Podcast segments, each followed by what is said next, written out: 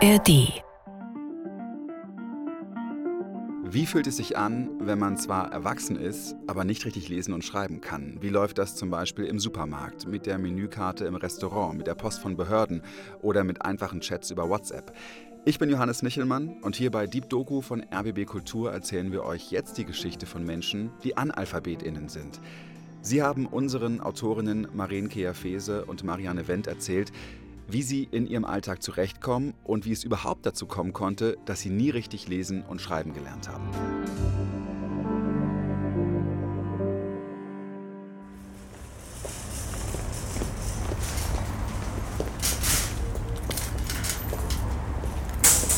Dann werden wir mal einen Wagen mitnehmen.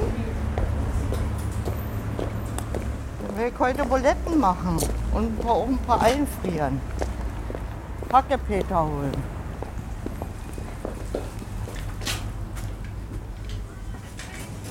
Fleisch, Wurst, Käse.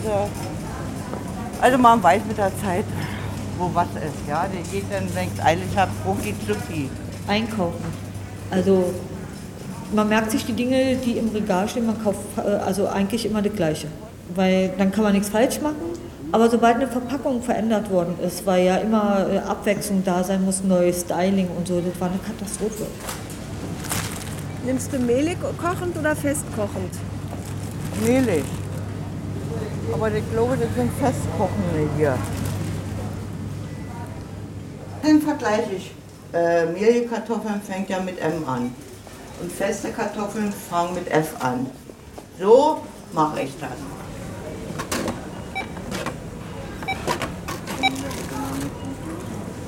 Herr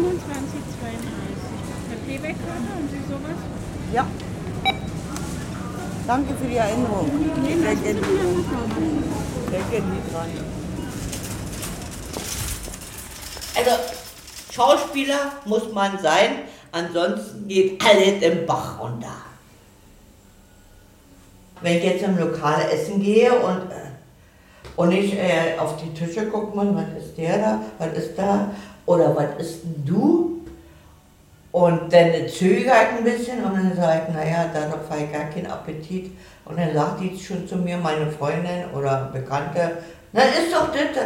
Und dann dauert es eine Weile, man ist ja raffiniert. Und dann sage ich, äh, dann sag na gut, ich esse das Erste.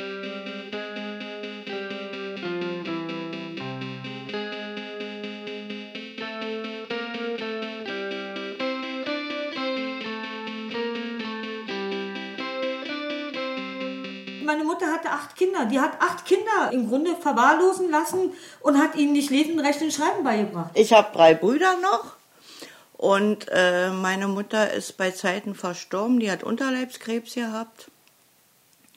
Und naja, und da musste ich dann den Haushalt schwingen. Kochen, waschen, bügeln. Alles, was jede Hausfrau macht. Oder was eine Mutter macht. Dadurch habe ich auch keine Kindheit gehabt. Ich war immer blöd. Immer blöd und wurde auch immer ständig beschimpft mit solchen Wörtern. Doofe Trina, dusseliges Ding und blöder Apostel und alle solche Schimpfwörter. Also immer mit blöd. Und mein Vater hat sich dann mal mit mir hingesetzt und wollte mit mir lernen. Und weil er so im Stress war, durch uns Kindern, vier, da habe ich dann ein paar Schellen gekriegt und vor Angst habe ich mir ja nicht getraut, was zu sagen oder alles verkehrt gemacht und verkehrt gelesen und verkehrt geschrieben, weil er mich panisch fertig gemacht hat. Ja? Also es ist immer sehr zerrissen alles und das ist so typisch in meiner Familie immer gewesen. Hin und her, hin und her. Schule raus, wieder eine neue Schule. Also ich habe in meinem Leben mindestens 20, 25 Schulen besucht. Also manche kannte ich gar nicht. Da wurde ich angemeldet, bin überhaupt nicht hin.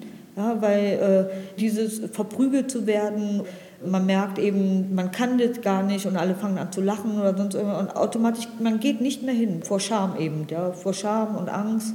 Wurde sehr gehänselt dadurch, weil die das ja mitgekriegt haben, dass ich das nicht kann. Na, und dann war ich zufrieden, dass ich aus der Schule raus war. Ja, guten Tag zusammen. Herzlich willkommen hier auf iChance.de. Hier auf iChance.de dreht sich alles ums Lesen und Schreiben. Viele Menschen haben da tatsächlich ein Problem mit. Denen kann geholfen werden und denen soll auch geholfen werden. sowohl an der Schule als auch ähm, bei den erwachsenen Analphabeten sind es nicht die Menschen mit Migrationshintergrund, die die großen Probleme haben. Gabriele Stanek-Schlicht, ehrenamtliche Lesepatin für das Berliner Bürgernetzwerk Bildung. Bei den Analphabeten, bei den Erwachsenen äh, sind es zwei Drittel Deutsche und davon wieder eine überwiegende Mehrheit deutsche Männer, die Analphabeten sind. Mein Vater war selbstständig, der hat in Kirchenleibach, so hieß dieses Dorf, ein, eine Firma gegründet. Und ich war halt klein, bin gerade in die Schule gekommen mit der Schultüte so. Ne? Ja, und mein Vater ist halt immer größer geworden mit seiner Firma. Und ja, die ersten Jahre halt nicht so, weil ich einfach zu klein war konnte ich nicht so mithelfen, war aber schon neugierig, was da überhaupt gemacht wird. Und ja, und dann bin ich von der Schule nach Hause gekommen und habe gesagt, hier, muss mir helfen, Latten trinken zum Beispiel. Yvonne Berger, Grundschullehrerin in Berlin.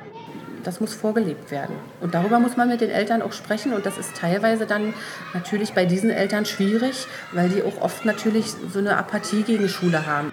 Dann habe ich halt die Hausaufgaben nicht gemacht. Nächsten Tag habe ich dann immer Ärger gekriegt vom Lehrer, weil Hausaufgaben nicht gemacht. Dann kam halt irgendwann mal ein blauer Brief, aber der war halt dann auch nicht so wichtig. Mein Papa war dann manchmal so locker und hat auch gesagt, ach, sag denen einfach einen schönen Gruß, die sollen sich mit dem Papier den Arsch abwischen. Wir erklären euch jetzt, wie das hier funktioniert auf dieser Homepage, was für Features ihr nutzen könnt, wo ihr noch mehr Informationen bekommt und zwar in dieser Sekunde. So, das hier ist dann das Menü, was ihr da seht. Ja, der erste Punkt direkt reden, das ist der Punkt, und wo ihr. wenn man solche Sachen dann merkt, dass da gar nichts passiert, dann fragt man sich manchmal, wozu Eltern diese Kinder bekommen haben, wenn sie. Also es klingt jetzt ein bisschen drastisch, aber äh, manchmal kommt man zu solchen drastischen Positionen, wenn man hier an der Quelle sitzt und das ja jeden Tag miterlebt, was dann Eltern machen. Für alle die, die jetzt sagen so, boah, nee, das ist ein bisschen viel hier zu lesen, einen haben wir noch, ja. Dieser Button wird euch helfen, denn wenn ihr da drauf klickt, wird euch tatsächlich alles, was ihr wissen wollt, von dieser Seite vorgelesen. Ja, haben wir jetzt eigentlich alles, ne? Oder fällt dir noch was ein? Nö, nö, nö, eher nicht, ne? Das heißt, jetzt bist du an der Reihe. Du weißt, wie die Homepage hier funktioniert, also nutz sie. Schreib dich nicht ab. Lernen, lesen und schreiben. Viel Erfolg. Dann ging es da hinaus, dass ich wohl irgendwie lernschwach sei. Dann kam dann irgendwann mal so ein anderer Typ zu uns nach Hause mit dem sie da so zwei Stunden geredet hatten. Und plötzlich war ich in einer anderen Schule. Ja, in der Sonderschule. Also ich habe keinen Abschluss. Also damals war man so hart und du hast wirklich keinen Abschluss bekommen. Du gingst zur Sonderschule, peng. Wie kommt man ohne Lesen und Schreiben zu können durch die Schule Schrägstrich das Leben? Mein Vater hat halt Verbindungen und hat gesagt, ja, mein Sohn braucht eine Lehrstelle und in Offenland war das halt so und dann hat man halt die Lehrstelle gekriegt. Da wurde halt nicht gefragt, Mensch, hast du die mittlere Reife oder was hast du für einen Schulabschluss? Ich musste da kein Zeugnis vorlegen, gar nichts. Wobei ich sagen muss, dass ich nicht ähm, so ganz verstehe, warum Lehrerinnen und Lehrer so, so vehement leugnen, dass das angeblich an ihrer Schule ein Problem wäre. Auch wenn sie Übermenschen wären, könnten sie es nicht vermeiden. Sie können nämlich definitiv überhaupt nicht auffangen, was die Eltern anrichten oder das Umfeld anrichtet. Mein Glück war auch, dass in dieser Zeit so dieser Taschenrechner erfunden wurde und die halt irre teuer waren, so 200, weiß ich nicht, die ersten. Ne? Und davon hatte ich mir einen gekauft zum, Teil, zum Beispiel auch Diktiergeräte, um was die Lehrer so erzählt haben. Und so habe ich mir dann natürlich auch abends dann heimlich im Bett auch über Kopfhörer angehört. Nochmal. Und am nächsten Tag wieder in die Schule und wieder mitgeschnitten. Und dann merkt man auch, dass es ja nicht am Intellekt der Kinder liegt. Also die wollen ja durchaus, ja, und, und hängen dann auch an einem und, und blühen förmlich auf. Und ja, irgendwann ist die Stunde aber vorbei und man würde gerne so immer wieder den Eltern mitgeben, setzen Sie doch da mal an, machen Sie was mit dem Kind. Und das, das, wie gesagt, da ist man halt an seinen Grenzen. Also ich kann die Kinder ja nicht alle mit nach Hause nehmen. Manchmal würde ich es gerne, aber... Ich fühlte mich eigentlich vernachlässigt, nicht so wie andere Väter mit ihren Kindern umgehen oder so. Manchmal habe ich auch geschimpft und habe gesagt, und hat er halt auch geschimpft. Ja. Ach, du wirst sowieso immer ein Depp bleiben, irgendwie, oder dich hätte ich in die Hecke äh, wichsen sollen. Diesen Titel jetzt hier, kannst du den jetzt schon lesen oder? Der Krimi, oder? Ja, ja. Der Krimi, naja, äh, der Sonn... Sommer... Sommer. Sommer? Sa Samariter. Samariter, ja. Naja, und äh, so versuche ich mich dann da durchzuwursteln. Ne? Ist alles kein Problem.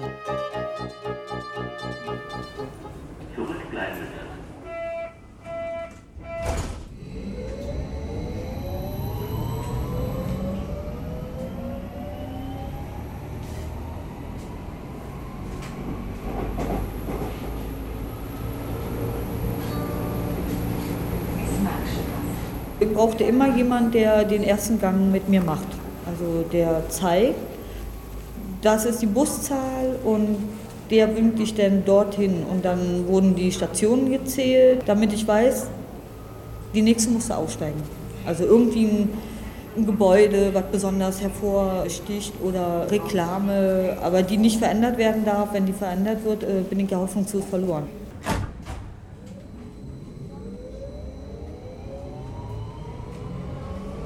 Werde jetzt bald 46 und da fragen natürlich viele sich, na wie hat die denn nicht lesen und schreiben gelernt, ja? Meine Kinder waren im Miniclub und die äh, Miniclubleiterin war, also, ja, sie mochte mich einfach.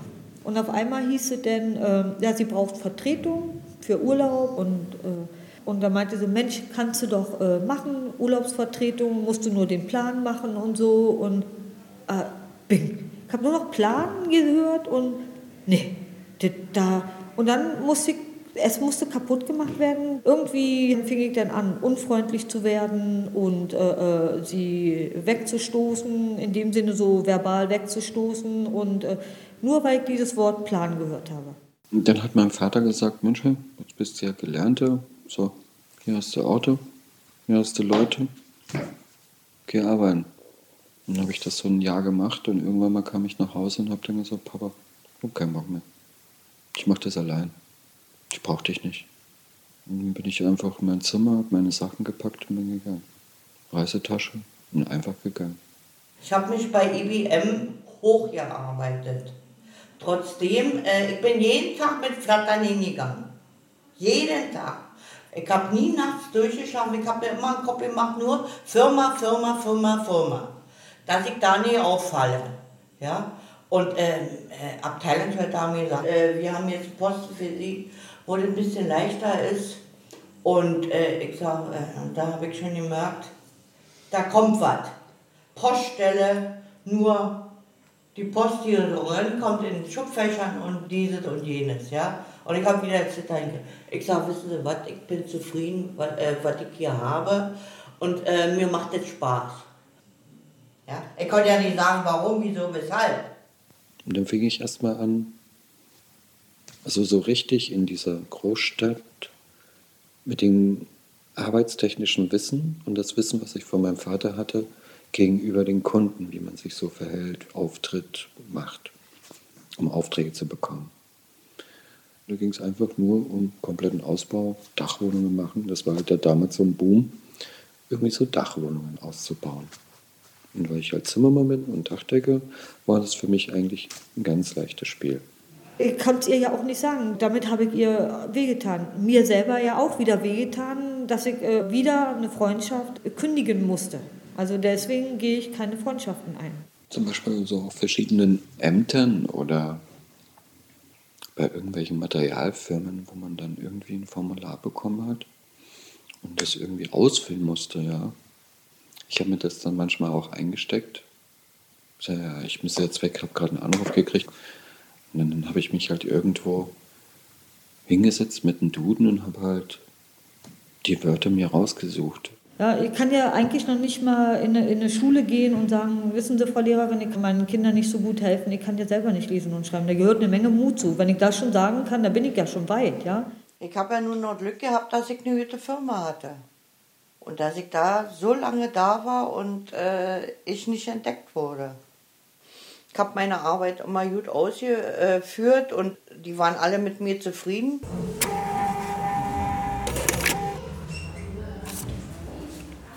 Wo man sie möglicherweise erreicht, ist, wenn sie langzeitarbeitslos sind, eben im Jobcenter. Dr. Christian Hanke, seit 2006 Bezirksbürgermeister von Berlin-Mitte. Diese Kunden haben sich ja auch in der Regel mit ihrem Handicap arrangiert und können damit umgehen und finden auch, wenn sie sich wirklich bemühen, eben auch Tätigkeiten, die sie ausüben können. Annette Fese leitet den Bereich Integration und Beratung im Jobcenter Berlin-Reinickendorf. Das sind diese typischen niedrigschwelligen Tätigkeiten. Für diese Tätigkeiten sind durchaus auch Menschen geeignet, die vielleicht nicht ähm, auf sehr hohem geistigen Niveau tätig sein können. Also da muss man halt gucken. Das ist dann ganz individuell. Aber Psychologen sind unsere Mitarbeiter natürlich nicht. Ich habe keine Krankheit.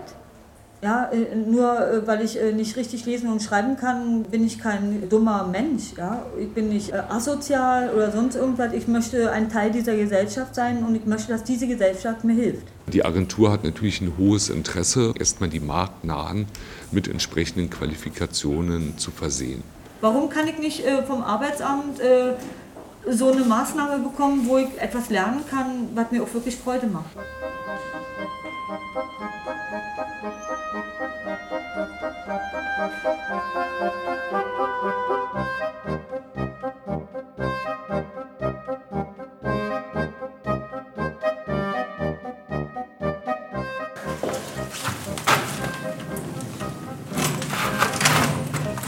Sie abends, wenn ich dann später.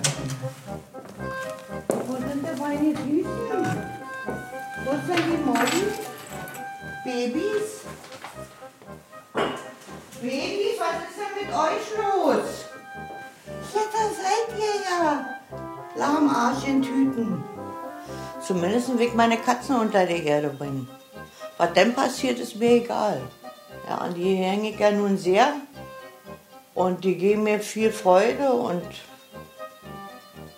die sind jetzt mein Leben. Also ein Mann kommt bei mir in der Wohnung die Spörren. Ja, ja, mein. Ja, abends kommt er nämlich. Und dann lernte ich jemanden kennen, in die habe ich mich dann verliebt. Und die hatte dann irgendwann mal mitbekommen, dass ich halt nicht schreiben kann. Und dann die gesagt, pass mal auf, ich helfe dir. Komm, ich mach dir das. Ich kann das, ich habe das gelernt. So. Die hatte in meiner ganzen Aktenwelt, wo ich ja nicht so den Überblick hatte, sich da durchgearbeitet und wusste eigentlich mehr von mir als jeder andere Mensch. Alles. Dann habe ich meinen Mann kennengelernt und ähm, so, jetzt hatte ich das Problem, wie erzähle ich diesem Mann, dass ich nicht schreiben, rechnen, lesen kann. Und das war ja ähm, meine Pflicht, äh, ihm zu sagen, dass ich also diese Probleme habe, was kann auf ihn zukommen. Also auf dem Weg zu seinen Eltern habe ich dann einfach gesagt, dass ich also Analphabet bin. Und da ist er erstmal stehen geblieben und hat gedacht, ich mache einen Witz und fing an zu lachen. Mir reichte irgendwie das Materialgeld nicht. Dann bin ich zur Bank gefahren, schiebe halt die Karte rein. Der Automat schluckt die Karte. ja, toll. Super. War meine ganzen Konten geplündert. Alles weg. Alles. Und die hatte ein, Schriftstück, also ich, selbst der Anwalt hat gesagt, da können wir gar nichts machen. Nichts, tut mir aufrichtig leid. Ich kann keine Bewerbung schreiben, keinen Lebenslauf schreiben. Ja, also diese Dinge kann ich nicht. Und da ist eben immer, immer zu fragen, hilfst du mir? Kannst du mal? Und dann ist eben durch diese Jahre eben dieses die nervte. Alles komplett. Es war nichts mehr in der Wohnung. Die hatte das richtig gut organisiert. Ich war auf der Baustelle, da ist ein Möbelwagen gekommen. Ja, haben alles rausgeräumt und weggefahren. Und ich kam dann abends nach Hause, konnte nicht ins Büro, weil ein anderer Zylinder drin ist, wo ich dann wiederum einen Schlüsseldienst angerufen habe. Und ja, ich war ja da gemeldet. Ja, und dann kamst du nach Hause und dann hast du die Tür aufgemacht. Hm. Alles weg. Das ganze Leben eigentlich weg. Und dann saß ich da in der Wohnung und dann durfte mir, mir sind ja auch die Tränen runtergelaufen, weil ich war auch ziemlich am Ende. Und dann kam der Kater so nebenan und hat mich so angetupft, so, so unter dem Motto, ach, das Leben geht schon weiter. Den Fehler, den ich gemacht habe, ist, dass ich mich zu sehr auf eine Person fixiert habe, ihn, ihn äh, praktisch wie als Gott gesehen habe und äh, letztendlich ist es denn doch nicht so.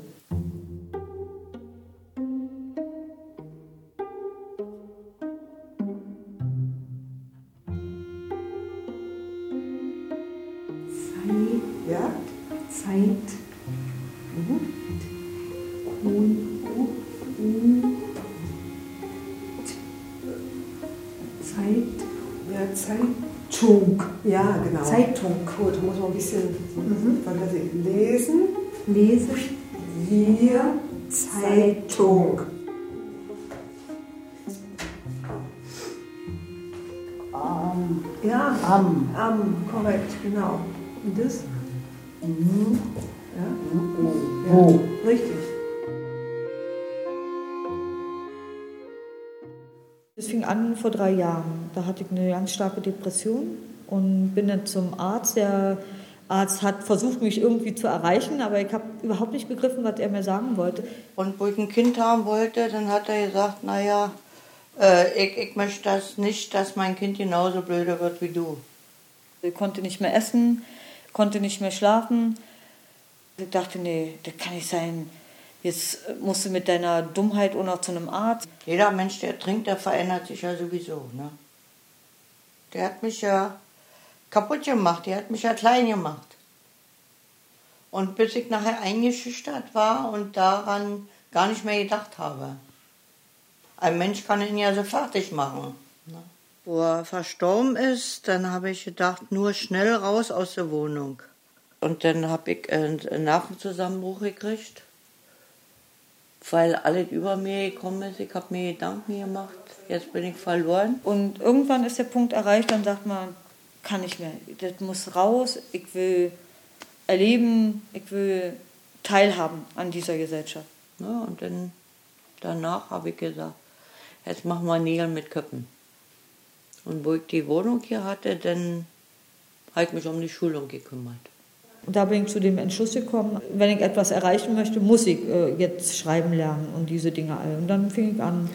Und ich stand dann da und dachte mir, Mann, du musst unbedingt lesen und schreiben lernen, damit dir sowas nie mehr im Leben passiert. Du musst die Kontrolle über dich selbst haben, mit über jedes Schriftstück, was du rausgibst. Wo bekomme ich Rat, wenn ich das Lesen und Schreiben verbessern will? Wenn du nicht mehr schulpflichtig bist und Schwierigkeiten mit dem Lesen und Schreiben hast bzw. Erwachsene mit diesen Schwierigkeiten kennst, findest du Hilfe am Alpha-Telefon. Dort bekommst du Auskunft über Kurse vor Ort, die speziell für Menschen mit Lese- und Schreibschwierigkeiten ausgelegt sind. In Gesamtdeutschland gibt es ca. sieben Anbieter, die Vollzeitmaßnahmen für funktionale Analphabeten anbieten. Urda Thiessen arbeitet seit fast 20 Jahren mit Analphabeten. Auch sie ist im Leitungsteam von Lesen und Schreiben. Doch Lesen und Schreiben e.V. ist der einzige Verein, der als Gesamtinstitution für diese Zielgruppe seit Jahren tätig ist. Und die Erfolge, die Lesen und Schreiben vorzuweisen hat, die sind nachgewiesen. Das kann man hochrechnen auf die Gesamtzahl der Analphabeten. Das müsste Vorbild sein, auch in anderen Bundesländern solche Institutionen zu etablieren. Also wir reden ja gar nicht über Riesendimensionen an Geld, die das bräuchte, um diese Institutionen und Arbeitsplätze abzusichern. Die Investitionen sind aber jetzt und hier, die positiven Einsparungen, die dadurch entstehen, die sind Jahre später in einer anderen Legislaturperiode mit anderen Parteien und Konzepten. Und genau das ist das Problem, mit dem wir zu kämpfen haben.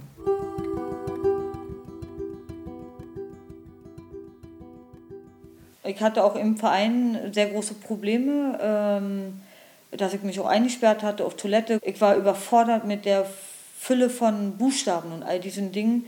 Und die ganze Vergangenheit kam auch wieder hoch, dass ich also ähm, da erst so begriffen habe, weil ich all die Jahre weggedrückt habe und was man eigentlich gemacht hat mit mir und äh, dass ich einfach so hingenommen habe, eben aufgrund der Minderwertigkeit. Also.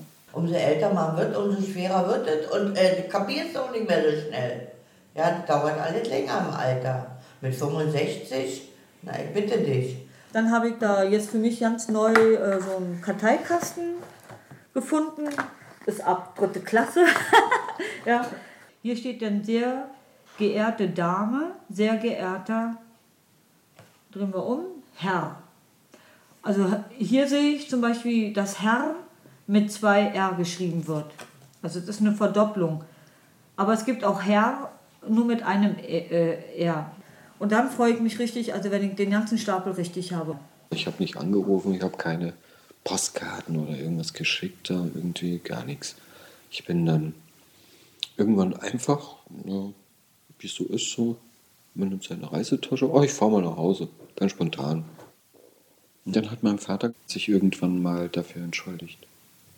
Er wusste das auch, ja, dass er das nicht so richtig unterstützt hat, wie es eigentlich tun hätte sollen. Zum Beispiel. Und irgendwann kam er nach Berlin und meinte, wow, ist ja nicht schlecht. Boah. Wie, und das ist dein Eigentum hier auch? Ja. Und das ist alles ganz allein? Ja. Ja, ohne dich zu fragen, ey, gib mir mal fünf Mark, oder? das hat er auch gesagt, so, ja, das ist echt gut. So, ich habe dich überlebensfähig erzogen.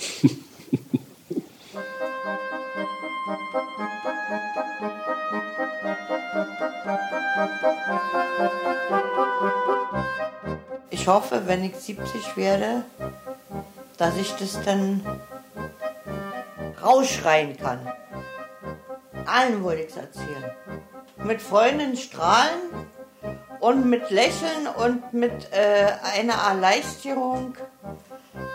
Und dann werden sie auch sagen, was, das haben wir doch ja nicht gemerkt. Das haben wir doch ja nicht gemerkt. Na, sag ich, steht das auf der Stirne geschrieben oder was? Dann gebe ich ein großes Fest. Aber ich sage nicht, warum. Aber dann sage ich das. Das wäre mein größter Wunsch noch auf Erden. Dass ich sagen kann, ja, ich bin ein vollwertiger Mensch.